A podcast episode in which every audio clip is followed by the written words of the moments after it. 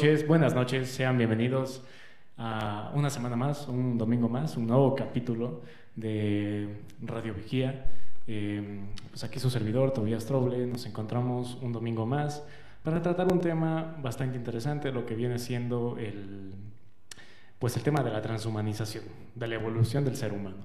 Me acompaña esta noche y como todas las noches el señor Marco de Natural. ¿Cómo estás, Daño? ¿Qué tal te va? Bueno, pues muy buenas noches con todos, queridos amigos. Aquí estamos un domingo más, un episodio más. Y ya que estamos con este tema de los posibles futuros, de las distopías, utopías, lo que sea, pues estamos aquí con un nuevo tema y es la transhumanización o el transhumanismo.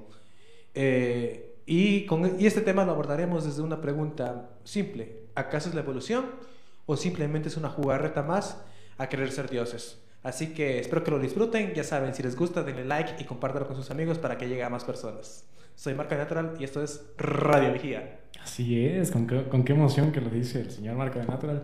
Y es verdad que pues el humano jugando a ser Dios, ¿no? Es el tema de hoy. Eh, también nos acompaña esta noche el señor Out of Dharma. Se encuentra en la inteligencia artificial LG.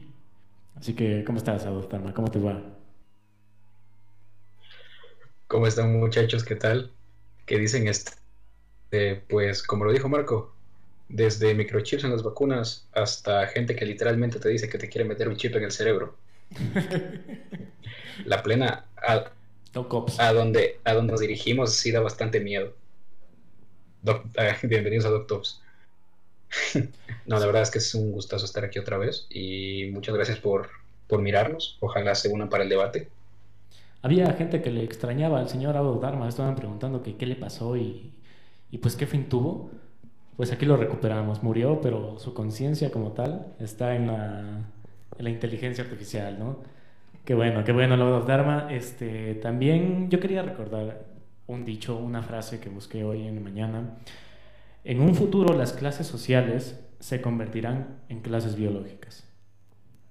Radio Vigía. Vamos a mandarle un saludo también a nuestra productora Caitlin García, que se encuentra, pues, quién sabe dónde, ¿no? Pero bueno, un saludo a Caitlin y a Lexi Moon también, que no, no pudo estar presente esta semana. Dicen por ahí, se quedó a ni si dónde, pero que, ojalá pueda salir de ahí, ¿no? bueno, ya, empecemos.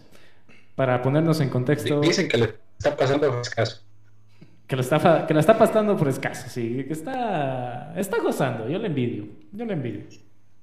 Bueno, vamos a su sección favorita. Para ponernos en contexto, nada mejor que Marco de Natural.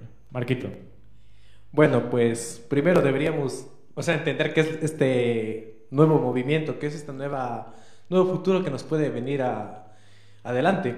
Bueno, pues el transhumanismo como tal es una corriente de pensamiento, un movimiento cultural que propone la aplicación directa de tecnologías de la cuarta revolución industrial, que ya saben, se refiere a ingeniería genética, este, inteligencia artificial, impresiones 3D, bio, eh, biotecnología y todas esas cosas en el organismo humano para así poder mejorar ese término eh, es un término muy controversial, mejorar eh, sus capacidades cognitivas, capacidades físicas y etcétera. Era como mejorar ciertos aspectos del humano, como tanto mentalmente como Exactamente, como físico, físicamente y moralmente. Eh, y esto tiene con tres principios que son la superlongevidad, es decir, extender el tiempo de vida de una persona, incluso hasta llegar a límites de la, de la posible inmortalidad. Sí, porque esta, esta gente, perdón que te interrumpa, pero me dan ganas de decirlo, tengo que decirlo, me han dicho. Esta gente que está a favor del transhumanismo ve la longevidad y ve la muerte como una enfermedad. O sea, ellos piensan que ellos pueden evitarlo. efectivamente, ese es el pensamiento, o sea, que la muerte como una enfermedad más... Exacto, o sea, ellos ven la biología como lo malo. Exactamente, y ya iremos a eso. Eh, el super bienestar, que también es un término controversial porque ¿qué es bienestar? ¿Cómo defines bienestar? ¿Cómo categorizas bienestar en un pues, en un solo... Claro, como, como ser humano. Ajá, como ser humano. Exactamente. Y bueno, esto entonces eh, habla de la convergencia entre tecnologías, como ya lo mencioné, inteligencia artificial y todas estas cosas. Y bueno, ahorita voy a hablar rápidamente, un, hacer un trasfondo filosófico. Eh, en primer lugar, este, uno de los padres del transhumanismo, llamado Julian Huxley, en 1957 dijo, hasta ahora la vida humana ha sido en general, como Hobbes lo describió, desagradable, brutal y corta. La gran mayoría de seres humanos si aún no muertos jóvenes han sido afectados por la miseria. Podemos sostener justificadamente la creencia de que existen estas tierras de posibilidad y que las actuales limitaciones miserables de nuestra existencia pueden ser en gran medida sobrellevadas. La especie humana puede trascenderse en sí misma y no solo de forma esporádica, sino este, en su totalidad como humanidad. O sea, como ya hemos mencionado, prácticamente estos humanos tienen una concepción de que la vida es un constante sufrimiento y que por medio de tecnología podemos trascender. Yo, por ahí vi que ellos, algo de uno de sus propósitos, o sea, que es como para llevar al ser humano a, un, a algo mejor, es como eliminar el sufrimiento del humano. Claro, eh, desconectar esas sensaciones, porque para ser un mejor humano, para ser un superhumano, hay que dejar de ser humano. Exactamente, ya, ya era eso. Este, quiero ahorita dar un, un poco el contexto, ah, las corrientes filosóficas de cada, de cada movimiento para que la gente entienda más o menos de, cuáles, son sus, cuáles son sus ideas y cuáles son sus fines. Bueno, ajá, eh, bueno también eh, viene aquí un personaje llamado Nick Bostrom, que es, él sí es conocido como el padre del, del transhumanismo. Y él en su artículo Una historia del pensamiento transhumanista señala en primer lugar que el hombre por su naturaleza siempre ha deseado trascender, siempre ha deseado romper los límites de la muerte y buscar una inmortalidad. Y esto desde el tiempo de la, antigüedad le señala. También menciona a Francis Bacon, que es el padre del empirismo, o sea, de la, del pensamiento científico, que dice que gracias a él se ha despertado esa forma de, de crear, de que con la ciencia se puede conseguir todo y se puede lograr todo. Esto es también súper controversial. Y también mencionan a Nietzsche y su famoso... el superhombre. El superhombre. Pero a él lo describen no, con, no como... No como esa, esa este, el superhombre, no, no como alguien eh, adepto o que tenga que ver con la tecnología, sino al superhombre, a ese que eh, es capaz de autoactualizarse y sobre todo de romper con, los, con lo, cualquier dogma. Recordemos la frase más, más famosa de Nietzsche, eh, Dios ha muerto. No se refiere, o sea, que, sino que no se refería a una muerte de Dios como tal, sino se refería a que el hombre... total libertinaje para el hombre. a la liberación del hombre, así se puede llamar. Liberación, yo, yo lo llamaré de otra forma, pero bueno. Eh, y también mm. este, eh, hay un manifiesto transhumanista. De hecho, es, como, como, como que las reglas y los principios están ahí. Y por ejemplo, voy a leer los, los dos primeros puntos para no alargarlo más.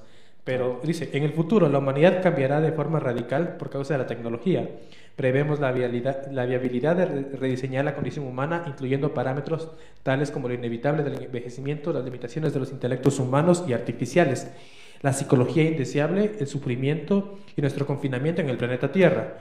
La investigación sistemática debe enfocarse en entender estos desarrollos venideros y sus consecuencias a largo plazo. Eh, y bueno, en el, resto de puntos también señala así de que las deberes de un transhumanista deben entender la naturaleza humana y todas estas situaciones y, eh, y prácticamente ver al progreso como el punto mayor, pero aquí digo, progreso es una palabra muy... Muy grande. Muy grande para hablarla. Y bueno, y las lo último que mencionaré son las corrientes transhumanistas, porque así como el, como el movimiento feminista, que se divide en algunos eh, estilos de algunas ideologías feministas, este movimiento también tiene sus divisiones.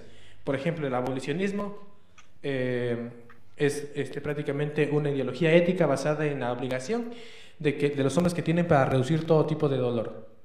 O sea, esta es una de las corrientes. La otra es el inmortalismo, el ah, deseo por alcanzar la inmortalidad. El postpolicismo, crear una corriente política en nombre de la, de la tecnología. Esto eh, ya han habido algunos autores que han escrito artículos sobre eso y el más conocido es un, eh, uno de, de, Piero Galloso, un autor peruano que escribió sobre un plan político para aplicar la, la inteligencia artificial, y el singularitarianismo, que es un movimiento que prácticamente busca encontrar una singularidad tecnológica en donde prácticamente llega a hacerse una gran nube en todo el mundo de datos para que cada persona pueda eh, auto mejorarse cuando, cuando ésta desea, cuando ésta lo requiera. Y obviamente los, las ya los, en temas políticos y económicos, eh, los debates de que si el Estado debería ser el que se encargue de, de proveer de la tecnología para que la gente pueda mejorarse o, el, o, el, mercado mismo. Es el típico debate de entre libre mercado o, o, o, economía planificada. y eso prácticamente es lo que los principios generales del transhumanismo. Sí, ¿no? Yo, yo, bueno, mira, yo por ahí había visto algo de que mm, el transhumanismo, una de las corrientes que seguía era que quería mm, mezclarse, bueno, mezclar el ADN del humano con animales. Es decir, para el tiempo en el que el humano llegase a colonizar el, océano como tal, mezclar eh, el ADN de ellos con los animales de abajo para crear una nueva especie. Lo que tú dijiste, jugar a ser Dios. Entonces... Eh, mm. ¿Qué pasa, Audopterma? Algo, algo que decir. No, pues no, yo quiero acabar de escucharlos. Bueno, o sea, pues, bueno, básicamente lo que quería decir era eso. Eh, sí, solamente eh, yo también quería eh, acotar algo más porque es importante y aquí es donde hay la posición contraria a esto. Y hay dos posiciones generales y a veces los transhumanistas cometen el error de ponerlas en una sola bolsa. Hay el bioconservadurismo y esto es una posición de escepticismo, o sea, no rechaza la tecnología como se, muchos otras humanidades quieren pretender, o sea, es que sino son escépticos, o sea, hasta que hasta que ellos no prueben que esto va a funcionar y que va a ser en realidad eh, viable, y sobre todo que va a garantizar algo bueno en la humanidad, no lo toman, no lo toman eh, como algo bueno. Entonces, una posición de escepticismo y prudencia frente al desarrollo tecnológico, pero no es un rechazo, los que rechazan la tecnología son los eh, bioludistas y los anarcoprimitivistas. O sea, ellos son más extremos. Los bioludistas se pueden llamar los Amish, por ejemplo, que viven en sus comunidades, alejados de toda la civilización, de toda la tecnología y todo eso. Y los anarcoprimitivistas son personas que quieren destruir toda la civilización y volver a una sociedad de cazadores-recolectores. Pero como pueden ver, o sea, eh, por ejemplo, yo me sitúo como bioconservador, o sea, yo estoy en contra de este transhumanismo pero no es porque rechace la tecnología, o sea, yo tengo un celular y yo uso full mi computadora y todo eso, pero sí este, se toma eh, una posición de escepticismo, de decir, no, a ver, la, tecnología no es buena ni, ni, mala, sino cómo tú la uses. Y sabemos cómo, y, sabemos cómo lo, lo, que el poder es capaz de hacer con la tecnología y eso es lo que uno lo, lo tiene como dudando. Y esos otros argumentos que ya los mencionaré después. Mira, yo mientras estaba investigando sobre esto de la, la transhumanización como tal, había algo en todos los artículos que encontré en común. Todos decían, ¿hasta qué límite tiene ética la tecnología? Es decir, crear inteligencias artificiales que en algún futuro van a llegar a ser superiores al ser humano.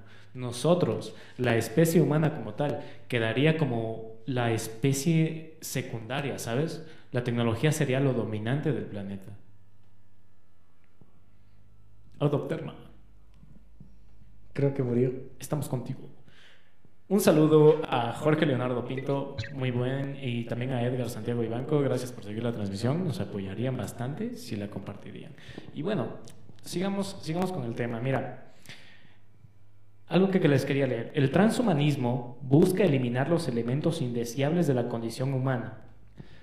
Lo que te decía, enfermedades, la muerte, este, los efectos que tiene el ser humano como tal estos tipos, eh, o sea, ven la biología como algo malo. Es como que el problema, hay que eliminar la biología e y empezar a mezclar, empezar a fusionar la tecnología con el ser humano. ¿Con qué fin? Con el fin de que este sea el siguiente eslabón en la cadena evolutiva del ser humano. Es decir, ellos ven a la biología como algo muy lento, como que se nos va a aproximar algo y no vamos a estar listos para eso.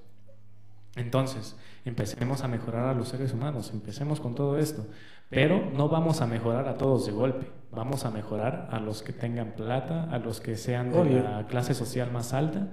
¿Para qué? Pues intereses. Son claro, por eso es diferentes. Google ya está trabajando con inteligencia artificial, Huawei, ahorita con la caída de los precios de los iPhone también. Yo tengo un par de apuntes. A ver, Adolf Dharma, cuéntanos, cuéntanos. Cuéntale a la audiencia.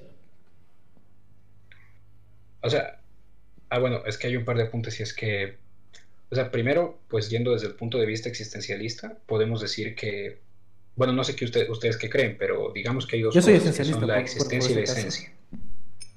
¿Cuál, ¿Cuál, creen que va primero? O sea, ¿tú crees que la esencia, o sea, lo que es una, un ser, viene antes de la existencia, o sea, de su propia, de su existencia, o que el ser primero existe y luego es? O sea, ahí viene, ahí viene uno de los... Eh, ¿Tú estás hablando del alma o problema, ya que una inteligencia artificial...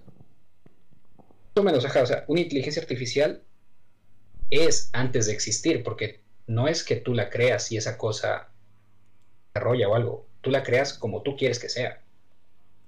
Ah, claro, tú, tú la, creas. Pues ahí ya, tenemos, ahí ya tenemos un problema. Porque estás convirtiendo la existencia en un producto, la vida en un producto. Y si eso lo quieres pasar a una persona, pues estás haciendo, vas a hacer personas que sean productos. Luego viene la otra cosa de que tu cerebro ya no puede evolucionar más, en su tamaño ya no puede. Tus neurotransmisores no pueden ser más pequeños de lo que ya son, como para decir que tengas más. Eh, o sea, el cerebro humano ya puede desarrollarse más. Así que si le vas a meter ciencia, pues... O sea, lo que tú estás diciendo es como que, te, te estancas haciendo eso. Es como que ya tienes una necesidad, creas una máquina para que satisfaza esa necesidad y vos ya quedas ahí. O sea, ya te vuelves creo que muy dependiente de la tecnología como tal.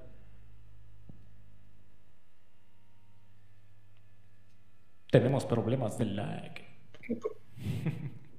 Este, eh, lo haces un producto, lo haces una... Conviertes en que es parte de, de una inteligencia artificial. Vamos a, a pesar de que estés mejor, los dispositivos no los, no los dejas de hacer. O sea, como me oigo. Bueno, mira, eh, se está interrumpiendo un chance la llamada, pero pues, no hay eh, verás, solo yo quería acotar algo porque porque justo topó el tema de la, de la esencia y de la existencia. Sí. Eh, yo, por ejemplo, me catalogo como una persona esencialista. Yo creo que todo tiene su naturaleza, naturaleza de ser. Y eso es lo que pasa, a ver, hoy en día, eh, recordemos la, que ahorita vivimos en un mundo postmoderno, en el que todo se ha relativizado. Y prácticamente eh, estamos hablando de un, de un mundo en donde se, se, escucha mucho este término de la liberación. Es decir, eh, que, la, que las, liberar a las cosas de su esencia. Y eso es el existencialismo. Sea, prácticamente primero la existencia y lo único es la existencia. y eso es el gran problema. ¿Y por qué ahorita no puedes, o sea, ahorita en, en el mundo de hoy en día, te cuesta definir qué es un hombre y qué es una mujer. Y algunos lo ofenden. Entonces, a eso voy. ¿Por qué? Porque el mundo de hoy en día dejó de creer en esencia. Creen que todo es una construcción y que todo se define en autopercepción. Entonces, a eso es lo que... Y por ejemplo, esta frase de que no hay una verdad absoluta parece me, me hace muy problemática porque... Sí, es que hay, ciertas cosas en las que se tiene certeza de algo, pero ahí... Pero siempre hay más variantes. Ajá, porque es, o sea, estamos hablando de, relativizar todo y eso es lo que pasa. Entonces, cuando, cuando tú liberas todo de la parte metafísica, cuando tú liberas todo de la esencia, obviamente se convierte en pura, en pura materia, en pura información. Cuando tú los recuerdos lo liberas de la parte eh, eh, espiritual, lo liberas de la parte trascendental, tu recuerdo solo se vuelve información, solo se vuelve data, lo que se conoce como, claro, como lo que se conoce como data en las computadoras. Cuando un hombre lo, lo liberas de su esencia, de su ser, lo conviertes automáticamente en una máquina que solo se, que solo se contabiliza por... Claro, o sea, que solo funciona. Sí, solo, es. Ajá, solo que solo funciona, nada más. Y eso es lo que pasa con el transhumanismo. El transhumanismo, eh, por lo general, dice tener una posición humanista. Eh, pero no, para nada. La, la, posición humanista es que dice que, que el hombre es el centro de todo. Pero si estamos ahorita en un mundo postmoderno en el que tanto dicen que el hombre es el centro de todo, ¿Por qué hay tantas crisis de, identidad hoy en día? ¿Por qué hay tanta gente que... Se salió de control. Ajá, que, que, no sabe, que, no sabe qué sentirse, que no sabe cómo sentirse, no sabe... O sea, es que, el hombre no es el centro. Todo. ¿Mate? ¿Qué? O sea, es que el hombre no es el centro de todo, no o sea, ponte a pensar en, ponte a pensar en qué tan inmenso es el universo, no somos. Claro, es que eso es claro, pero es una parte del ego del este humano. Enfoque, no, no es, claro, exactamente. A lo que voy es que a lo pero que es voy. Este no es un enfoque universal, o sea, este ya es un enfoque de la sociedad humana. Claro, pero es, es, es, que a lo que voy es que los, los, transhumanistas tienen esa concepción, esa concepción, tienen ese enfoque, pero a lo que voy es que, les, que se critica porque no, no tienen ese enfoque. Claro, Al contrario, perdieron la esencia, perdieron que la centralidad del hombre. O sea, yo creo que alguien, diría que lo usan ese eslogan de que, bueno, el humano, el, el, hombre es el centro, nada más solo para romantizar la idea o para ocultar algo. ¿Sabes? Yo por ahí lo asocié, o sea, uno de los planes, y esto es puro conspiranoico, no sé si será verdad, no sé si será mentira, no es absoluto, pero mm, para los que vieron Evangelion, Out of Dharma me va a entender. Eh, pues buscan hacer que la conciencia del humano se haga una con una conciencia artificial, con una conciencia tecnológica. ¿Esto con qué fin? Con que todas las conciencias, ya cuando se pueda decir que estén pasadas a un plano tecnológico, a un plano virtual, se pueda hacer una sola conciencia colectiva y así crear al superhumano. Es el singularitarianismo, de lo que Exacto, man, exacto, man, exacto, man. Bueno, para los que vieron Evangelion, el final de End of Evangelion, pues ahí más o menos como que se explica esto. No tanto como tal, pero pues, pues por ahí va. Y bueno, hablando, hablando de fusionar la, la, la tecnología con el hombre. Ah, claro, eh, mira, en un futuro, y ya, ya tiene fecha, está para el 2029 al 2045, que ya para ese entonces va a haber máquinas, va a haber computadoras con más transistores de las neuronas que tiene un humano. Esto quiere decir que en algún punto esas computadoras van a superar al ser humano. Para los que no sepan qué es un transistor, les invitamos a ver nuestro capítulo de mm, Roswell. Ahí se explicó lo que es un transistor y su posible origen. Ahí lo pueden checar. Pero bueno, esto, o sea, yo creo que es algo que ya está pasando, ¿sabes? Porque el, el, mismo hecho de que ya haya un marcapasos, de que hayan hecho un corazón artificial, eso te quiere decir que ya está empezando la transhumanización. De cierto modo ya empezó el movimiento cyberpunk, como se dice. Eh, sí, eh, solamente que quería acotar algo ahí. Ya, literal, ya hay, ya un comienzo. Primeramente, como lo mencioné, Google está trabajando en eso. Porque el subdirector, no recuerdo el nombre en este momento, se me fue el nombre, ya ha trabajado en proyectos, sobre todo con esta. Con eh, bueno, ya lo mencionaré después. Este es una, son técnicas de, de ingeniería genética Igualmente Monsanto con, con los transgénicos ya es algo y es un pionero en eso. Ya, ¿sabes? Eh, también hay en Japón, una universidad, este, ya hay el criadero de cerdos eh, con órganos humanos, o sea, ya se los ¿Ah, mezclado genéticamente, con el objetivo de crear órganos para que o sea, la gente no... Claro, para Pero fíjate lo que te decía, lo de mezclar humano, el ADN de un humano con un animal. Exactamente. Y, y no solo eso, sino... Eh, Bill Gates también está metido en esto. El anticristo. y, y, así, o sea, hay tantas cosas. O sea, todavía están gateando. Y eso, es, y eso es otra crítica que hago al transhumanismo. O sea, los manos ya te ponen. Todos te están hablando desde la, desde la ciencia ficción, te están hablando desde la imaginación, te están hablando desde, desde. Esperemos que se pueda lograr esto, pero, pero es algo no es algo concreto. o sea, esto ya está, pero no es algo que sea. que que se pueda lograr. O sea, eso de, por ejemplo, meterte un chip en la cabeza y, aumentarte tu memoria ah, para, para, mejorar tus capacidades cognitivas, eso es algo eh, imposible. O sea, al, al, momento actual es imposible. Y, y entonces, pero ya te lo quieren vender como algo que ya va, que se va a dar. Es como apenas estás aprendiendo a gatear y ya quieren hacerte que corras. Algo, a eso voy. Y eso pasa con la neurociencia también, que por ejemplo los manes quieren este, reemplazar las experiencias con pura tecnología. Mira, y lo que te decía de la ética, perdón, este, solo lo menciono rapidito, lo que te decía de la ética de la tecnología, o sea, que creen marcapasos, que creen corazones este, artificiales, que creen órganos artificiales, está súper bien porque está ayudando al ser humano como tal a salvar la vida. Pero ya llegar a un punto en el que tú quieras hacer que un humano sea una máquina, hermano, eh, Solamente para, quería ver un comentario que ponía eh, Anita. Dice Isaac Asimov, trastoca esto, el transhumanismo con enfoque de teorías como el inmortalismo, ya lo hablamos de que eres inmortal, el, post-genesismo. Eh, tengo entendido que es el post-genesismo, lo leí muy, muy de pasada, tengo que, tiene un enfoque de género, del género, pero la verdad no, no, no, no o sea, no, no, lo, no lo logré entender bien, y el abolicionismo, que es eh, abolir el dolor. O sea, eh, esta postura de abolir el dolor, de tratar de reducir los dolores eh, lo, lo, más posible, o sea, buenazo, o sea, loco, tú lo escuchas así, Buenas, sí, pero... claro, o, enfermedades de nacimiento, así por medio de la genética y todo eso, eh, sería buenazo. Pero eso es algo que la medicina convencional también puede hacerlo. Y tú puedes estar a favor de eso sin ser transhumanista. Simplemente eh, estar a favor de que la medicina siga avanzando para que siga curando más enfermedades. Claro, eso es lo que... También... A ver, Audopterma, háblale, háblale. El micrófono es tuyo. Mm, no... O sea, pero también hay hay un, hay un tema que hay, que hay que considerar y es que una, una máquina ya es infinitamente superior a una persona. El, simple hecho de que pueda hacer una tarea que tú no. ¿Alguna vez han jugado ajedrez? Contra el.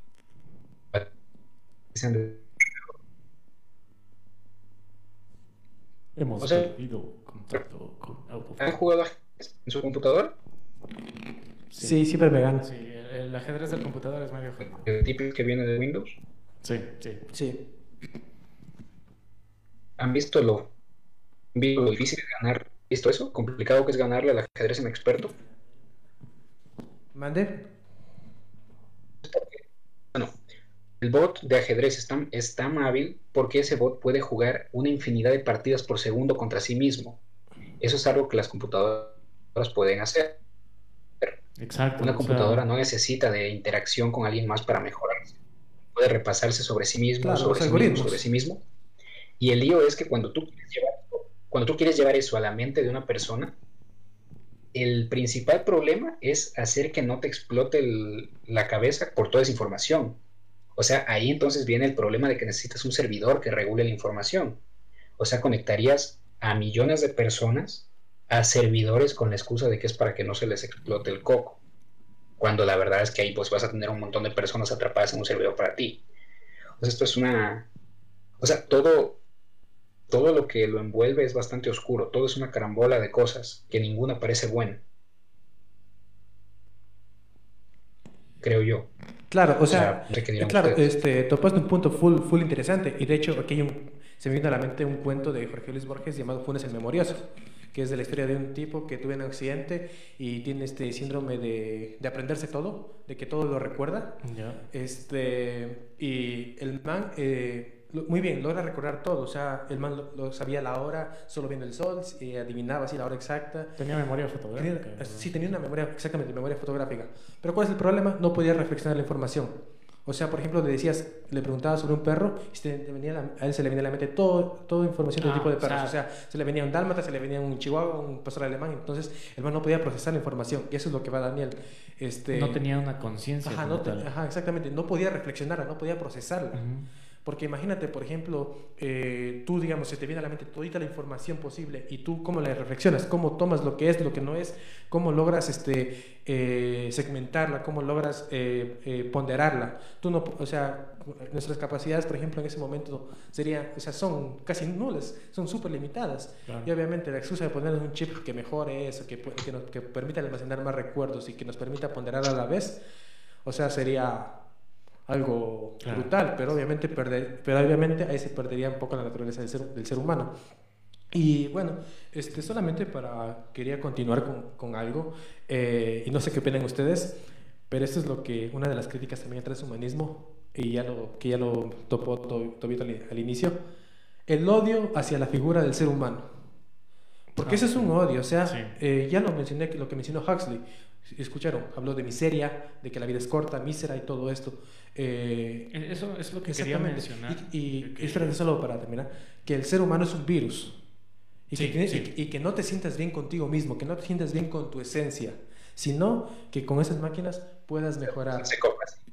Claro, era, era lo que yo decía. O sea, el, hecho de que lo que dijo Daniel, que mientras tú estés jugando unas partidas de ajedrez y todo esto, este, puedas jugar mil partidas y lo que tú mencionaste de la información, de que si piensas en un perro, piensas en todos los perros, pero no piensas no reflexionas sobre lo que es un perro. Yo creo que reflexionar, yo creo que hacer este tipo de conciencia es algo, es una cualidad humana. Entonces, el propósito de los transhumanistas es hacer perder esas cualidades humanas. Lo que les dije antes, para dejar, para ser un superhumano hay que dejar de ser humano. Porque ellos quieren hacer cosas como quitarle la sensación de sentir tristeza para que el humano deje de ser tan miserable y pueda evolucionar como tal. Eh, exacto, o sea, aquí este, va otra crítica más. Eh, estos manes tienen eh, demasiado cientificismo, o sea, literal, creen que la ciencia puede resolverlo todo. Pero ustedes qué? Es, es, es... ¿Qué? Repite qué dijiste. Excuse me. ¿Qué? ¿Pero ustedes piensan que esto viene del miedo a la muerte? Sí, bastante. Eh, de hecho, por ejemplo, eh, la inmortalidad, este deseo de ser inmortales viene por un miedo brutal a la muerte. Y te pongo el claro ejemplo, o sea, sé que es literatura fantástica, pero Lord Voldemort en Harry Potter es el claro ejemplo. El man, ¿por qué hace horrocruces? Porque el man que literal quería vivir para siempre, tenía miedo a la muerte y siempre, y de hecho cuando en los libros relata que cuando le ponían esta, este Bogart, que era la criatura que se convertía en lo que más temes, cuando Voldemort se le acercaba, este Bogart se transformaba en la muerte. Entonces, a eso es. El deseo de vivir para siempre es el, es el, es la, el deseo que tienes por irte en contra de la muerte, por, por no tener nada que ver. Y de hecho, por ejemplo, eh, aquí es lo que pasa. Eh, cuando, aquí, eh, bueno, déjame formularlo bien. Cuando este, la existencia se libra de la esencia, ya no reconoce una trascendencia, ya no reconoce el deseo de trascendencia, sino lo que busca es vivir en este constante estado de materialidad y busca la inmortalidad por ende. O sea, si tú consideras que no hay trascendencia, que no hay un espíritu que va más allá de tu vida material, de tu vida terrenal, obviamente tú vas a desear, eh, desear buscar la trascendencia, pero desde el punto material, o sea, vivir para siempre prácticamente. Entonces, el miedo a la muerte tiene mucho que ver con esas propuestas. A mí me, a mí me gustaría hacerle una reflexión a la audiencia, y es como que, mira, yo sé, es humano sentir miedos, pero tenerle miedo a la muerte, yo lo veo más como una transición, ¿sabes? Yo lo veo como pasar a, a un estado de paz, pasar a descansar, porque a fin de cuentas la muerte es parte de la vida. O sea, no hay un fin si no hay un, no, hay un inicio sin final. Claro, pero también recuerda lo que tú dijiste. ¿Cómo ven a los transhumanistas a la muerte? La ven como una enfermedad. La ven como algo malo. Exacto. Ajá. Y eso es por qué, porque si le... Y no, no, no hablar de dogmas religiosos, sino de dogmas este, trascendentales. Porque muchas veces la trascendencia se la tiene que ver con la espiritualidad. Y es cierto, pero la trascendencia también la puedes, puede tener ese deseo una persona que no cree en ninguna religión, sino que vea la muerte como, un, como tú dijiste, como un, paso, más de la vida, Ajá, sí. como el último gran paso de la vida. Y eso es lo que los transhumanistas no. Entonces, pero también es por eso, por su odio que se tienen, porque se ven como una bacteria, porque tienen un detesto por su condición de humanos. Y eso es lo, lo terrible. Y aquí, eh, aquí va, otra crítica más. La falta de comprensión de la belleza y de las pequeñas cosas. Aquí eh, voy a mencionar a Scruton, que se ha vuelto uno de mis autores favoritos, porque la verdad es un deleite leerlo. Y te habla de un ejemplo de, eh, en su libro este, sobre la naturaleza humana, te habla de un ejemplo de un cuadro. Por ejemplo, eh, una persona especial tuya te regala un cuadro. ¿Qué utilidad práctica hay? No hay ni una. No hay ni una. O sea, tú no puedes este, usar ese cuadro para algo. Eh, práctica, hablando de utilidad práctica. Este, entonces, este, tú, por ejemplo, dices, lo voy, a usar como, lo voy a usar como decoración. Sí, como el valor sentimental que me Exactamente, el valor sentimental es lo que, lo que influye bastante. Y, y, por ejemplo, tú dices, voy a como decoración, pero ese término de decoración es algo subjetivo para ti, porque, por ejemplo, a mí no me puede gustar ese cuadro. Yo digo, ese cuadro está horrible, por ejemplo, digamos. Y, pero tú lo consideras que es bonito y que te sirve para decoración. Entonces, ahí va, esa, esa experiencia, eso que tú, que tú sientes con el cuadro, esa es la estética del cuadro, esa belleza del cuadro que a ti, y sobre todo la estética de saber apreciar el detalle que esa persona especial para ti te dio. Entonces, eso es algo que el transhumanismo nunca podrá lograrlo. ¿Por qué? Porque todo lo reduce a la ciencia. Por ejemplo, eh, con una nota musical. La nota musical tú puedes estudiarla, por eso están los estudios de la música. Pero al momento cuando tú tocas esa nota musical, cuando tú tocas esa música, la experiencia, lo que sientes al tocar, tocar, eso no lo puede reemplazar el transhumanismo. Y esas son cosas que están dentro de la naturaleza humana, que están dentro de la esencia de, dentro de la esencia, dentro de la naturaleza de ser de cada cosa y que muchas de las veces el posmodernismo, porque el posmodernismo es un virus hoy en día que ha dejado de lado la esencia de las cosas y el, y el posmodernismo y sobre todo ese transhumanismo que viene desde esta postura, no. lo va a lograr. O sea, es que no puedes decir que el posmodernismo es, digo, no creo que podamos decir que el posmodernismo es un virus, porque es un, una, o sea, lo que es el término, simplemente lo que vino después es lo que estamos viendo ahora. Es más como la época, no, no tiene, o sea, no, no, es, no puedes decir que el Renacimiento fue excelente, porque el Renacimiento claro, o sea, no, pero, una cosa es... O sea, solo déjame comentar, o sea, yo lo hablo tal vez sí creo que exageré un poco, pero lo hablo desde un punto de vista de la decadencia moral, o sea, desde un punto de vista moral. La decadencia moral tiene que mucho que ver con el, post, con el postmodernismo. Desde, la, desde el mismo punto de que tú no puedas eh, darle una esencia a las cosas, la moral se vuelve relativa. y la gente comenzó a tomar la moral como relativa. Y eso es lo que pasa porque hay una decadencia moral hoy en día. Y es algo más, la moral es algo más. Es que si es que eso desaparece, ¿en dónde quedas como tal? Tú mismo lo dijiste, pasas, pasas de ser un humano, es que tener un propósito, a ser simplemente una herramienta, a ser simplemente un, una coraza funcionando, un robot. O sea, pero es que, es que la, moral al ser parte de la esencia humana es algo que está en constante cambio, o sea, nunca ha sido específica siempre cambia. El lío es cuando, el lío es cuando quieres cortarla, quieres, quieres cortarla y meter otra cosa. A, lo que voy es que, o sea, una la moral no puede ser estática, porque nosotros no podemos tomar los actos morales de hace 50 años y decir que estaban, o sea, que estamos completamente de acuerdo.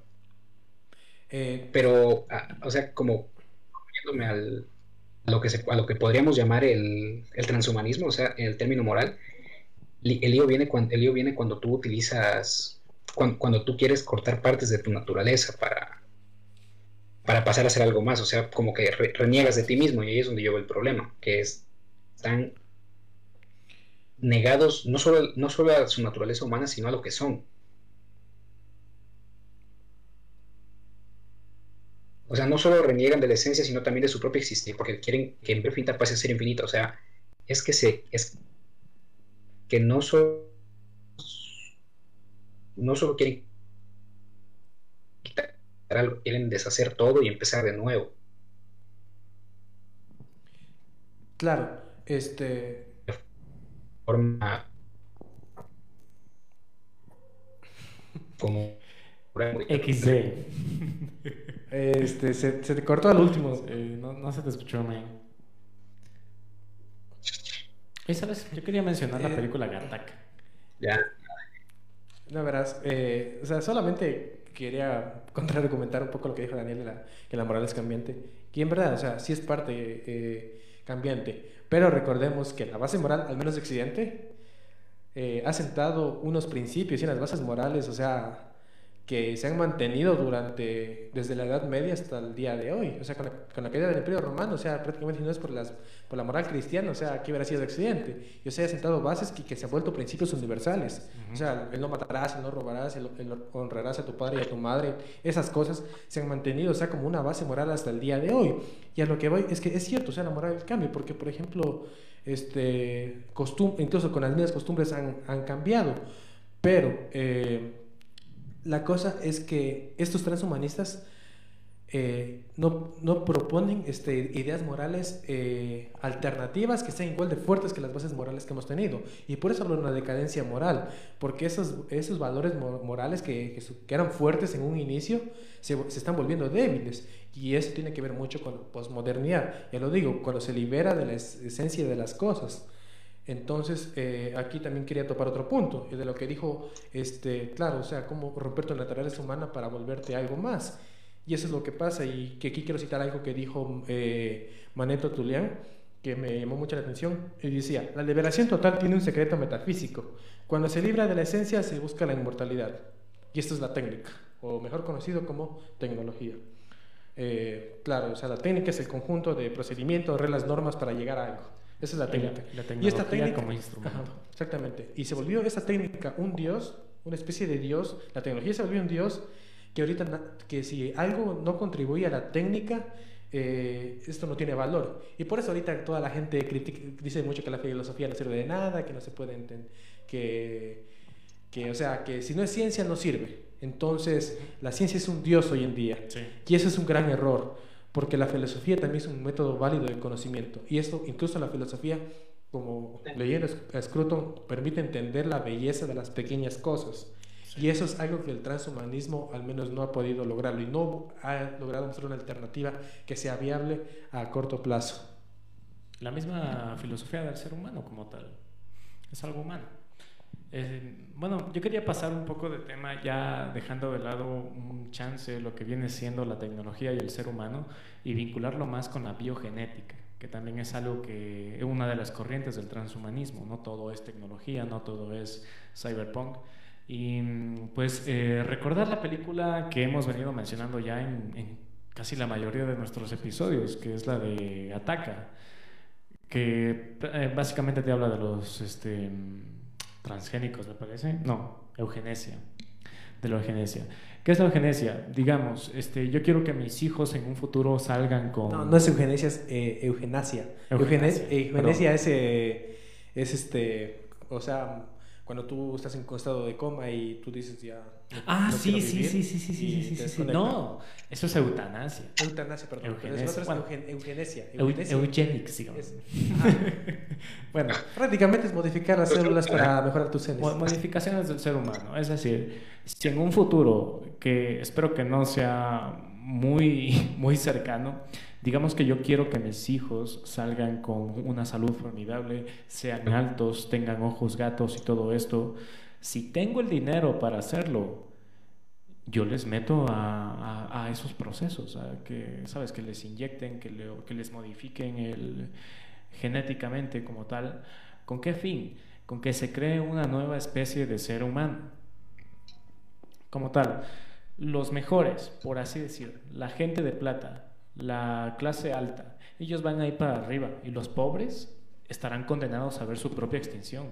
Es decir, si yo soy pobre, no tengo plata para hacerme esos procedimientos como tal, no tengo plata para que mis hijos tengan una oportunidad de vida en el nuevo mundo. Vamos a ver nuestra extinción como tal, mientras vemos a la nueva especie, a esa nueva élite triunfar, ser la especie dominante del planeta. Claro, aquí para pero un poco, o sea... Ah, pero las máquinas... las máquinas... O sea, van a dominar hasta que las máquinas los acaben usando. Mira, no recuerdo quién dijo esta frase, pero decía que en algún punto los humanos solo vamos a ser los órganos reproductores de las máquinas. O sea, las máquinas solo nos usarán crear más máquinas. A eso me refiero, a que, va a haber un punto si es que... ¿Mm? Continúa, continúa. Punto en el que, o sea, así como, digamos que llega esta raza de humanos con mucho dinero y semitecnológicos. ¿Qué pasaría si es que de repente una las máquinas se rebelaran, su propia... Lo que dijo Simov. Sí, es que puede llegar a pasar. Eh, el mismo hecho de que una computadora tenga muchos más transistores que neuronas que un ser humano, pues ya te quiere decir que en cualquier momento se pueden dar contra el humano, se pueden dar la vuelta, darle la vuelta a la especie humana y tal y tratar de ser la especie dominante.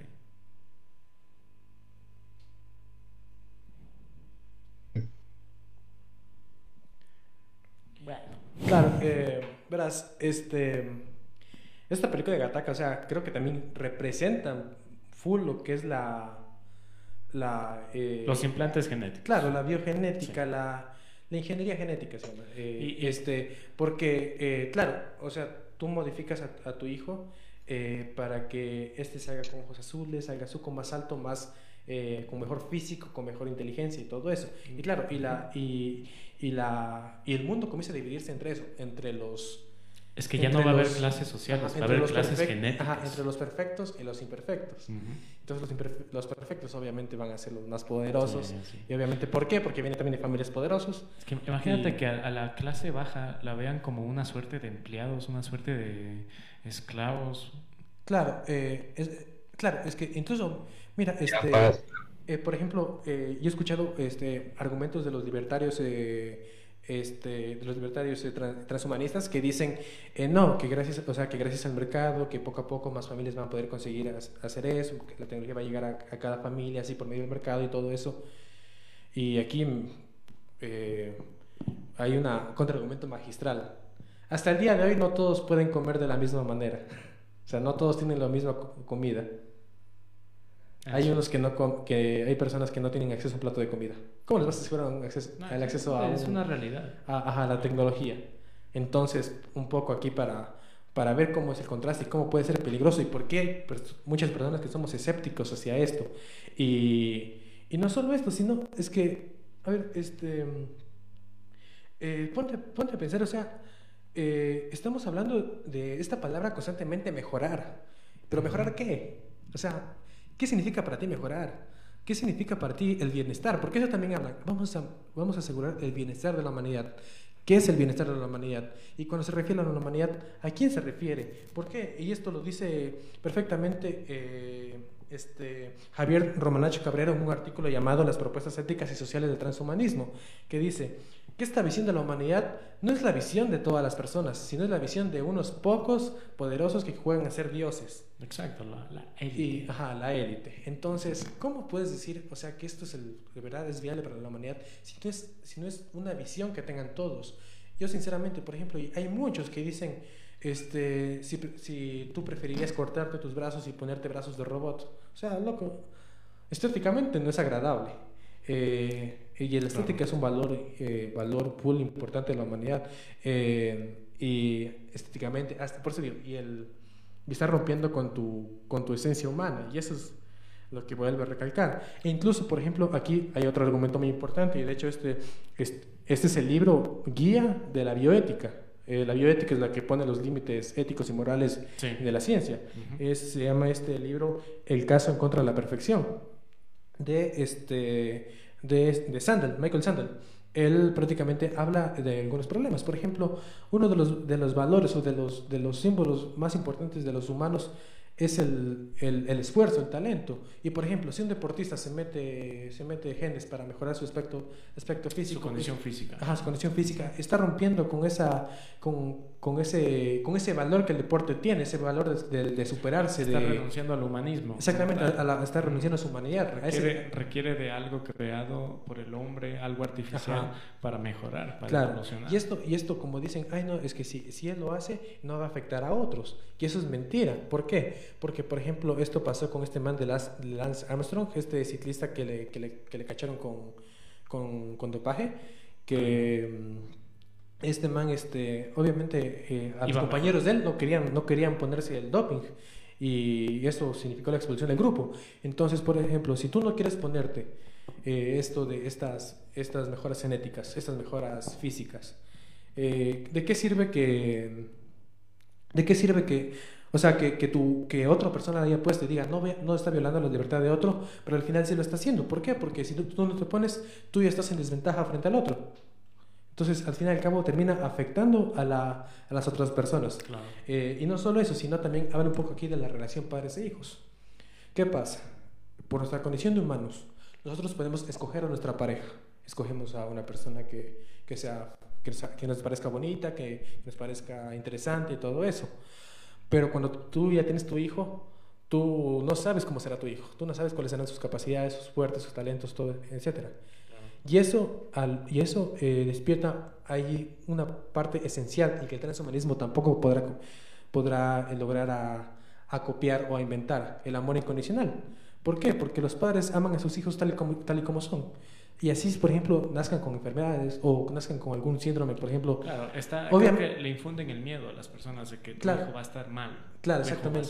Es, exactamente, tu hijo va, va a ser. Eh, no, no, tu, hijo, tu hijo no vivirá bien. Claro, pero, obviamente sin discriminar. claro, obviamente, o sea, eso es lo que, lo que dicen. O sea, tu hijo no vivirá bien. Pero ahí es donde gana el amor incondicional de los padres y dicen, no, yo, a pesar de que. Yo, o sea, yo, yo quiero cuidarlo, yo quiero protegerlo, yo, yo quiero esto, yo quiero que, que, que viva. Claro. Porque no todo es malo en el mundo, al fin y al cabo. No, o sea, a pesar de que tengamos una visión de que hay gente mala, todo eso, pero no todo es malo. Entonces, esa, esa filiación, ese, ese amor incondicional, al fin y al cabo se va a transformar en diseño, el diseño de mis hijos. Obviamente, lo que digo, en la medicina convencional eh, sería, sería buenazo que en algún futuro se logren eh, curar enfermedades desde, desde, desde, el vientre, o sea, desde la genética. Sería increíble eso, porque nacerían, o sea, eh, niños, o sea, con, con, menos problemas de enfermedades. Entonces, pero cuando tú quieres diseñarlo, ay no, que, que pongámosle ojos azules, que pongámosle piel blanca, que pongámosle pelo suco, que lo pongamos más alto, que lo pongamos más pequeño Estás rompiendo con esa característica del amor incondicional de los padres. Y al fin y al cabo ya no son humanos, son diseños. Son diseñados creados por otras personas. Y aquí en este libro también ponía el ejemplo. Ponía un ejemplo eh, aparte, diferente. No ponía el típico ejemplo de mejorarte físicamente, sino limitarte. ¿Por qué? Ponían este, este ejemplo de dos mujeres eh, que eran pareja, que eran lesbianas y que eran sordas, ambas. Y querían que su hijo sea sordo. Ah. Podían hacer eso, pueden, o sea, con la ingeniería genética pueden hacer eso. ¿Pero para qué? Exactamente, pero ¿para qué? ¿Qué culpa tiene? Ajá, ¿qué culpa tiene? Acá mismo pasa con eso, o sea, el niño ya no es, o sea, por más que sea mejorado, entre comillas, modificado sería la palabra más adecuada, por más que sea eh, modificado este, genéticamente, eh, ya, no, ya no tiene esa parte humana, ya no tiene ese, ese misterio, ya no tiene, sobre todo, ya no tiene ese amor incondicional de los padres, a pesar de que sí lo amen, obviamente, pero ya no tendrá ese amor eh, original, ese amor de esencia. Y eso es lo que voy, y eso es lo que dice este man de, de Sandal. Eh, también este, eh, hablaba un poco de, de, estas, como digo, de las distorsiones y sobre todo que, la, que, el amor de los padres no está en función de talentos y tributos, sino el amor está ahí porque son sus hijos y ya. Y eso es, y eso es nuestra condición de humanos, esa es la condición que, que al fin y al cabo que el transhumanismo no puede copiar, como lo digo, el transhumanismo se centra tanto en la inmortalidad, en el mejorar, en se el olvida, se olvida del ser pero se olvida del ser humano, se olvida de la humanidad y se olvida de las pequeñas cosas que caracterizan la humanidad, de las experiencias, de la belleza, de la estética, de la admiración, de la filosofía. se olvida de todo eso y, termina con un Dios que creyeron haber reemplazado, porque eso también, tanto critican a la religión, critican a, los, que a los que creen en Dios y les dice Dicen que son fanáticos, ¿cómo pueden poner a Dios al centro de todo? Pero al final estas personas terminan poniendo a su Dios, Dios ciencia. Claro, o sea, bueno, este, lo que te desea, a, fin, a fin y a cabo lo que quieren hacer estos manes es este, hacer que el humano deje de sentir esas cosas, pero con el fin de que pueda mejorar como tal, o sea, de que mm, ya no sienta miedo, ya no sienta tristeza, ya no sienta felicidad, sino que funcione como una sola máquina, para que ya no cometa errores, sino que simplemente sea una máquina, simplemente obedezca a lo que haya que hacer. Claro, eh, ahora pongámoslo desde otro punto de vista. Eh, ¿Recuerdan cuando mencioné esto del, del, escepticismo y la prudencia frente a la tecnología? Y yo mencioné que la tecnología no es ni buena ni mala, sino cómo la usa cada quien. Imagínate eh, crear super soldados, crear gente como el Doctor Octopus que sean soldados. creo que ya lo hay. Eh, exactamente. Imagínate, pero que un país con las características de China lo haga. Eh, a ver, eh, recordemos, espera, eh, solo para seguir mejorando el ejemplo, recordemos que China ya tiene inteligencia artificial empleada en sus sistemas de vigilancia. O sea, literal, están ahí en las calles y te pueden leer toda la carta de datos personales y todo eso, reconocimiento facial increíble. El, crédito César Ajá, exactamente.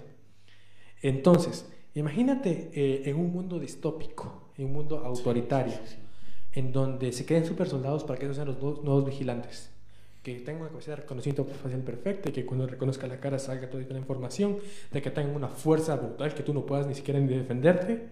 Tú, es como Terminator, básicamente. prácticamente, a, eso, a eso voy.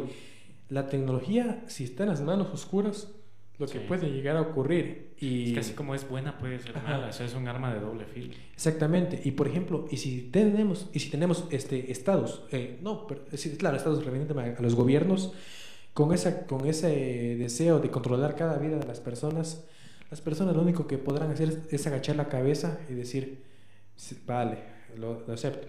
Y aquí tiene una, y aquí, eh, como digo, como lo mencioné en el episodio, la historia cíclica.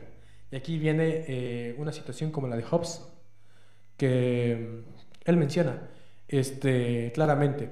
Eh, la gente cuando está en tiempos de guerra, cuando está en tiempos de crisis, en tiempos oscuros, las personas están dispuestas a sacrificar su libertad en, solamente para que su gobierno, sus líderes, le den un poco de paz y seguridad. Y eso pasaba. Por eso Hobbes tiene esa concepción de que el hombre es malo por naturaleza, porque, porque vivía, vivía, en época de guerra. Y esto puede pasar hoy en día, imagínate, tener tanta, tanta, tanta tecnología, pero que tú pierdas tu libertad. Simplemente te tocará agachar la cabeza y decir, eh, necesito, necesito un poco de seguridad, que por lo menos sentirme seguro y ya. Y eso no es verdadera libertad.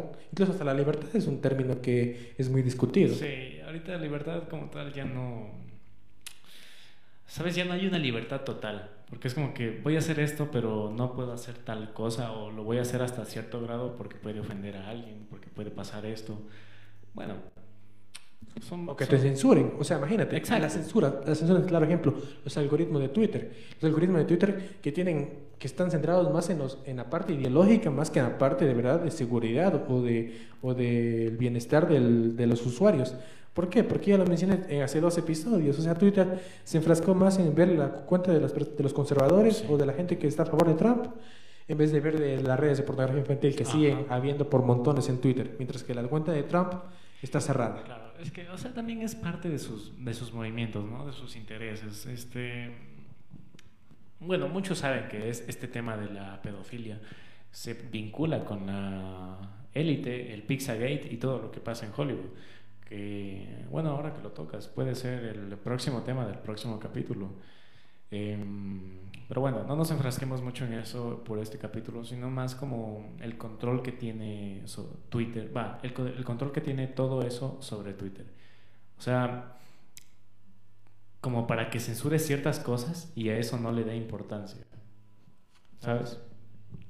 Claro, efectivamente. Ahora, como solo es la tecnología, se libró de la parte humana, imagínate, eh, estos funcionan solo con algoritmos, lo que mencionó Daniel, de las partidas de ajedrez, mil algoritmos a la vez.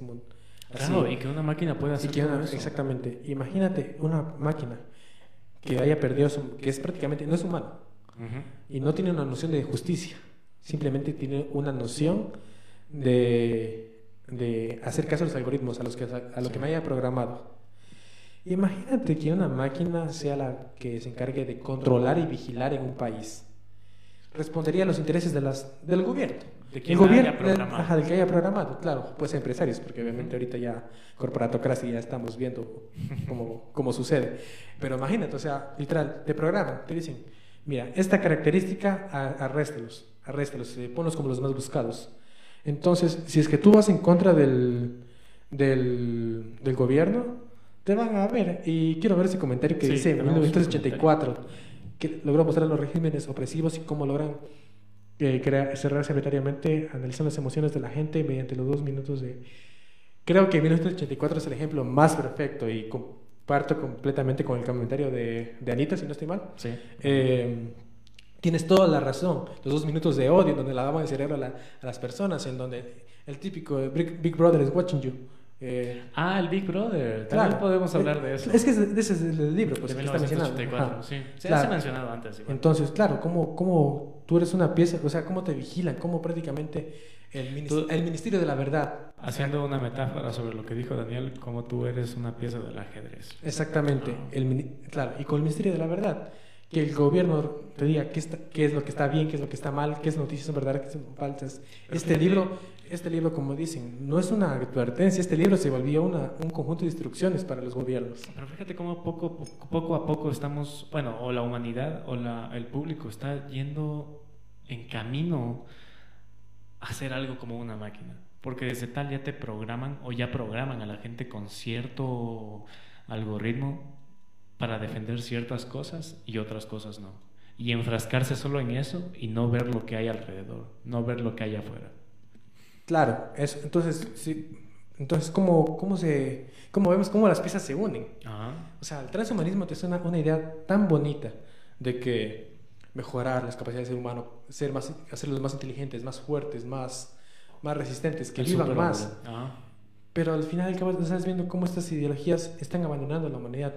Y aquí quiero poner un tema que va a ser polémico, que no voy a opinar sobre el tema, pero simplemente los primeros, los primeros casos de transhumanismo son los transexuales. Porque se inyectan hormonas, o sea, te gusta, no son los primeros, son los primeros que, que, no se sienten, que no se sienten contentos con los que son, que se odian a sí mismos y entonces quieren cambiar su naturaleza Sí, y, sin discriminar a nadie. no estamos discriminando, pero es la realidad. Es, la, verdad. Sí, es que, si es que estamos hablando de cosas como la TACA, que hay implantes este, genéticos, puta, eso es un implante genético. O sea, discúlpame y todo. Puede que te ofenda, puede que no. Puede que lo tomes con la mm, seriedad que se, que se amerita, pero sí, es un implante genético. Estás modificando tu cuerpo para que sea algo que no es. Claro. Tú te puedes sentir en el fondo como que mierda, yo me siento mujer, me voy a inyectar eso para hacerme mujer. Sí, y está bien, y desde mi percepción no tiene nada de malo, pero eso ya es algo genético, eso ya es hacerte algo que tú no eres. Claro, y aquí entra la frase, si se libera la, si se libera la esencia y solamente se concentra en la existencia, estarás limitado por la pura contingencia. ¿Qué significa estarás limitado por lo que puede o no puede ser. Y al final, ¿en qué termina? En mera interpretación de las cosas. Si tú interpretas las cosas y, tú consideras que no hay una naturaleza de ser, pues obviamente tú vas a permitir todo eso, vas a permitir no sentirte contento contigo mismo y cambiar a lo que tú consideres que, eres. Que eres cuando no es así, cuando las, las, cosas tienen su naturaleza de ser. Entonces, como las piezas se van a tanto.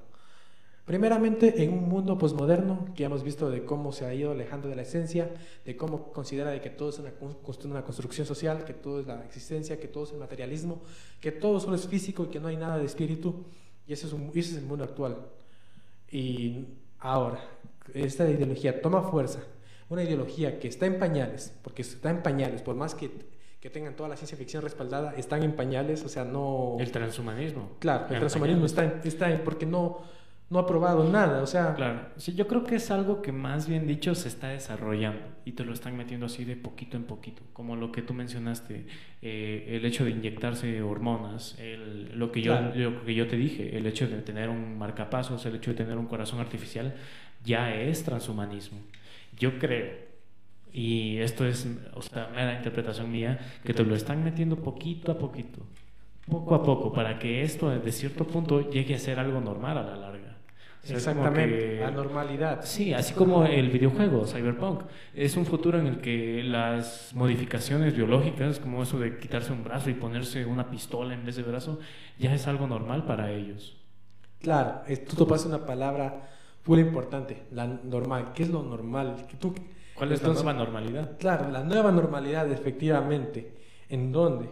Si tú no te, incluso si tú no te si tú no te pones un brazo metálico, un brazo de robótico, tú eres un robotfóbico. Lo que pasa ahorita, si tú... hasta, que se haga normal. Ajá, suena, suena, suena, suena gracioso, pero es lo que pasa ahorita con esas palabras, homofóbico, transfóbico y toda la, y toda la cosa. O sea, son palabras que prácticamente todo el mundo quiere normalizarte. Quiere que si tú eres esencialista, eh, ya te ponen como homofóbico, como racista y como transfóbico y todas las cosas. Entonces, a eso voy. Eh, cada vez más nos volvemos en máquinas.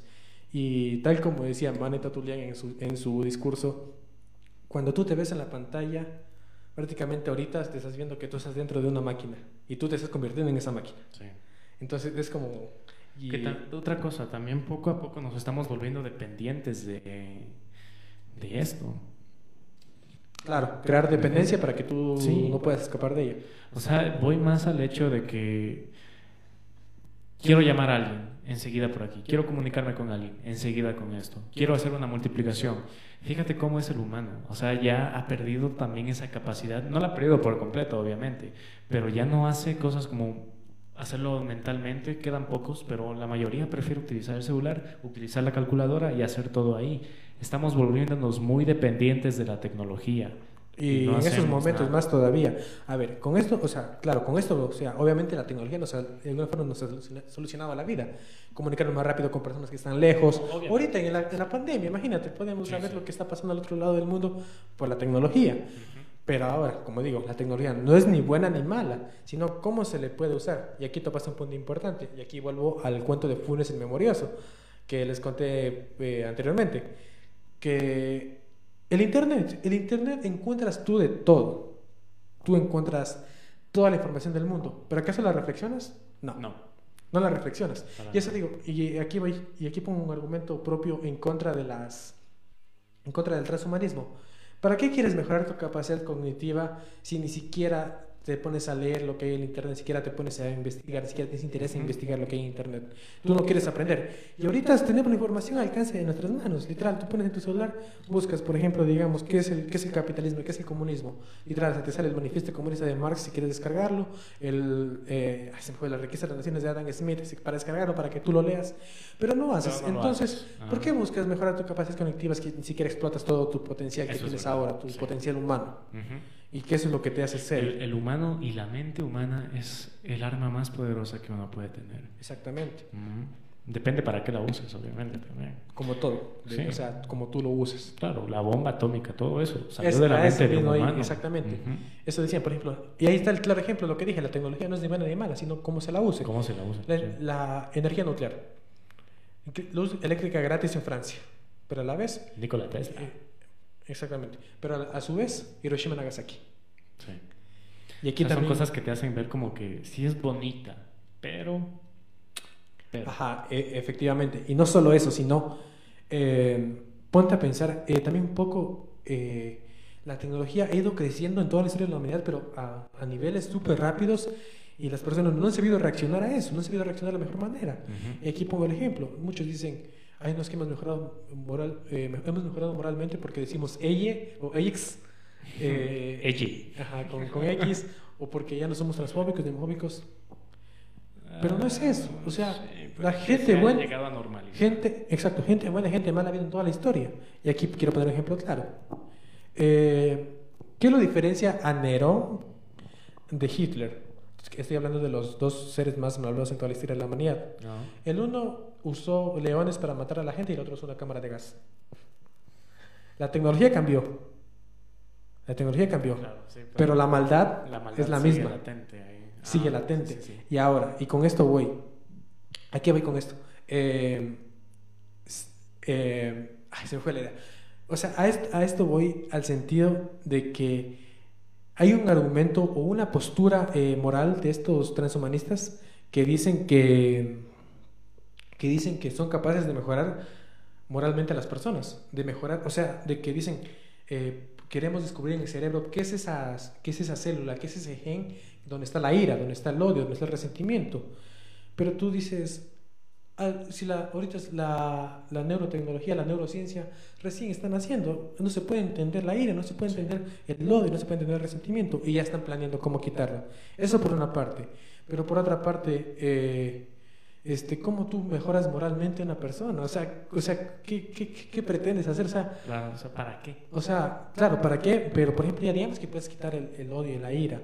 Pero hemos visto que esto no es por la tecnología, que esto no es una cosa de ciencia, que esto no es una cosa de empirismo, esto es una cosa de experiencia, una cosa de, de, los momentos que pasó. Y entonces tú no puedes eh, modificar moralmente a una persona. ¿Por qué? Porque, por ejemplo, eh, digamos, tú le quitas todo esa, ese, ese esa parte humana. Esa, esa, tú, le, digamos, tú le quitas esos genes de rabia, de odio a una persona. Y esa persona tiene una mala experiencia que lo puede cambiar. Al fin y al cabo, esa persona va a terminar cambiando igual, va a terminar volviéndose mala, va a terminar sintiendo ira, odio, por más que le hayas quitado. No lo sé, o sea, creo que infiero un poco en eso, porque, pues lo que te mencioné, eh, uno de los propósitos es de que el humano deje de sentirse tan mal, deje de sentirse triste, deje de sentirse enojado por ese tipo de cosas y simplemente funcione como una máquina.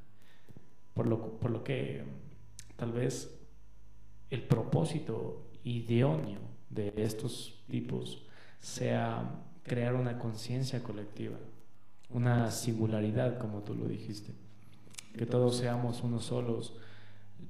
No sabría cómo se sentiría, la verdad, pero... Eh, sí, entiendo lo que vas, pero aquí, aquí quiero diferir con algo. Dijiste que todos nos hablamos uno solo. Exacto. No podemos somos diferentes, cada persona es diferente, somos desiguales y cada uno es diferente. Por eso, y, eso a, eso es lo que voy, en lo que te quitan todas estas emociones, te quitan la conciencia como tal, o sea, solo tu conciencia está hecha a una computadora y esa computadora la fusionan con la tecnología, obviamente, como, como sacarte una memoria, ¿sabes? Aquí está tu conciencia. Voy a mezclar todas esas conciencias en una sola conciencia, en una sola tarjeta de memoria y esa tarjeta de memoria va a ser un ente, va a ser un solo ser. Evangelion. Ahí rompes con la naturaleza del ser humano. ¿Por qué? Porque cuando le quitas la, cuando le quitas la espiritualidad a tus recuerdos, la trascendencia, por si alguien no se familiarice con la religión, la trascendencia de tus recuerdos se convierte solamente en data, en información computarizada, nada más. Y eso es lo que, y eso es lo que voy. Eh, tú dijiste que nos convirtamos en uno solo. Cada persona es completamente diferente y eso es lo que voy. El término del gozo, de la alegría, de la felicidad, son cada uno, son lo, lo asocian o lo ven de diferente manera cada persona. Y si tú quieres imponer esta visión transhumanista, tú solo lo vas a imponer por la fuerza. La única forma que de imponer esta concepción transhumanista de que el, de, esta, de este falso progreso robótico lo tienes que hacer por la fuerza y colectivizando a la sociedad. Lo mismo que hace quién, lo mismo que hizo la izquierda, lo mismo que hace la, la, lo que hizo la Unión Soviética. Ah, tú, tú tienes diferente visión, tú no estás a, favor del proletariado, chao, te vas a, las, a los gulags. Palovi, mi pana. Ajá, palovi, mi pana, sí. Entonces, eso al final va a terminar. Y un gobierno va a ser capaz de hacer eso. Y si, y si homogenizamos a, todo, a, estos planes globalistas de querer hacer un, un, solo gobierno para el mundo, que hemos estado hablando en teorías conspirativas, eh, un solo, o sea, va a querer homogenizar a toda la población. Y te pongo el claro ejemplo, tal vez en Europa sea mucho más fácil porque en Europa tienen una concepción occidental, pero aquí en, aquí en nuestro país, los indígenas, ¿cómo tú le convences a los indígenas más tradicionales a ponerse un brazo robótico? Mm, a, poner, a, que, a que se ponga un chip en el cerebro para que se vaya tus, tus pensamientos a una nube. Es que igual yo creo que es la gente más, este, sabes que ha permanecido más humana porque ellos no dependen de la tecnología, ellos dependen del ser humano como tal, dependen de ellos mismos. Les admiro mucho, a mí me gustaría ser como ellos. No está muy mal visto, no, no está mal visto. Son personas que son dignas de admirar. Un mundo donde no dependes de la tecnología, eres autosuficiente y dependes de ti mismo. Como los Amish. no, a mí me gustaría, la verdad. Me gustaría. Incluso, mira, fíjate que ellos tienen cosas como la ayahuasca que te hace despertar tu conciencia interior. O sea, te hacen explotar al 100% el, el, el, la conciencia, el, sentimiento de ser humano. Claro. Eh, claro, este, como digo, ese tema pues, sigue siendo full, full largo y como que ya deberíamos irlo. Sí, sí, ya estamos, ya estamos una hora y cuarto. Este, entonces, verás, solamente ya para ir cerrando con las, con las breves reflexiones. Eh, en primer lugar, el cientificismo. Eh, a ver, la ciencia no, o sea, ciencia ha logrado responder full preguntas, ha logrado darnos muchas respuestas, pero no nos ha puesto sobre la mesa todas las preguntas, porque la ciencia nunca te va a decir que, cuál es el propósito de tu vida, nunca te va a responder esa pregunta, por ejemplo, nunca te va a responder qué es la felicidad, eso no te va a responder la ciencia. Y que muchos digan, ay no, que es cuando la dopamina, esto, la dopamina. Ah. No, la, la, experiencia no te, la, experiencia no te, la ciencia no te lo va a explicar. Cuando tú te sientes enamorado de una persona, por más que digan, ay, es que, que el cerebro libera dopamina, la experiencia de sentirse enamorado no te lo va a cambiar nada, no te lo va a explicar la ciencia. Eso por una parte. La otra, siempre sean escépticos de todo lo que te lo pongan como el, nombre del progreso. ¿Por qué? Porque a veces entre esas líneas que tanto te hablan de, del bienestar de la humanidad, siempre hay planes muy oscuros. Y hay planes homogéneos y de homogenización de la sociedad. Y, cada, y, cada, y recordemos que cada humano es único, independiente y todos los seres somos completamente desiguales. Eso por otra parte. Y bueno, eh, con eso sería todo. Obviamente desconfíen del transhumanismo, sean escépticos, con eso digo que no rechacen la tecnología, pero sí que sean prudentes y cautelosos. La tecnología es buena, hasta cierto punto, hasta cierto punto ético, más bien dicho. Bueno, vamos a agradecerle a la audiencia que ha estado presente en esta transmisión. Eh, un saludo para Edgar Santiago Vivanco, Manicho, un abrazo ñaño, eh, Jorge Leonardo Pinto, Pablo Castillo, Anita Larcón. Anita Larcón estuvo muy participativa en este programa. sí, muchas gracias por participar y enriquecernos el, el debate y la conversación. Sí, para darnos de qué hablar. Sí, sí, sí, sí. Un abrazo, Anita. Este, muchas gracias por estar presente. Y bueno, este, a la audiencia, recuerden, no hay una verdad absoluta. Ah, no, espérate, antes de despedirnos, eh, como tal, me di cuenta que nunca se colgó la llamada. Out of Dharma, ¿sigues ahí? Creo que en él. Daniel. Out of Dharma. Out of Dharma no está. Ah, no, ya contestó. Este, sí, pero está, muy cortado, no, no suena bien. Ahí, ahí ya se te escucha bien. Mejor. Lita sea. Pero bueno, entonces este. Eh, algo que decirle a la audiencia, pero antes que nada, no prendas la cámara porque creo que eso también sí, eso, eso, te va a dar la. Sí, yo solo voy a despedirme Muchas gracias por la atención y disculpen los problemas que causé por el internet. Ah, no. pero la verdad es que... Te, falta memoria, hay que ponerte una de Los dos lo llevaron súper bien, sí. Se actualiza. Ah, ah, hay que transhumanizarte para que pues mejore. Pues, y no, es que todavía es muy tacaño con mis actualizaciones. Sí, no, yo no, no he actualizado. Aquí se encuentra el CPU, no sé si se lo ve en el video. Aquí está. No. la, verdad es que, en serio, mil, mil gracias a los que escucharon y de cualquier forma yo hablar o no, ustedes lo llevaron muy bien. Los entre los dos lo llevaron súper bien, así que no de adrede iba a intentar interrumpirlos con digamos con un audio cortado y eso. No, creo que al contrario, gracias por... Sí, lo importante es que estuviste con Ajá, eso, y por enriquecer el debate desde el punto de vista filosófico, porque... A mí, lo que me gusta de ti, Out Dharma, es tu cara. No, lo que me gusta de vos es que tú siempre y nunca dejas de ver al humano como la importancia que merece. Me acuerdo en el programa del Paleo Contacto, tú nunca dejaste de ver al humano como el responsable de todas esas construcciones. O sea, nunca pensaste que el humano eh, necesito ayuda para hacer eso. No, muchas gracias muchachos. Igualmente, ya, ya nos vemos, papu. Pilas, perro.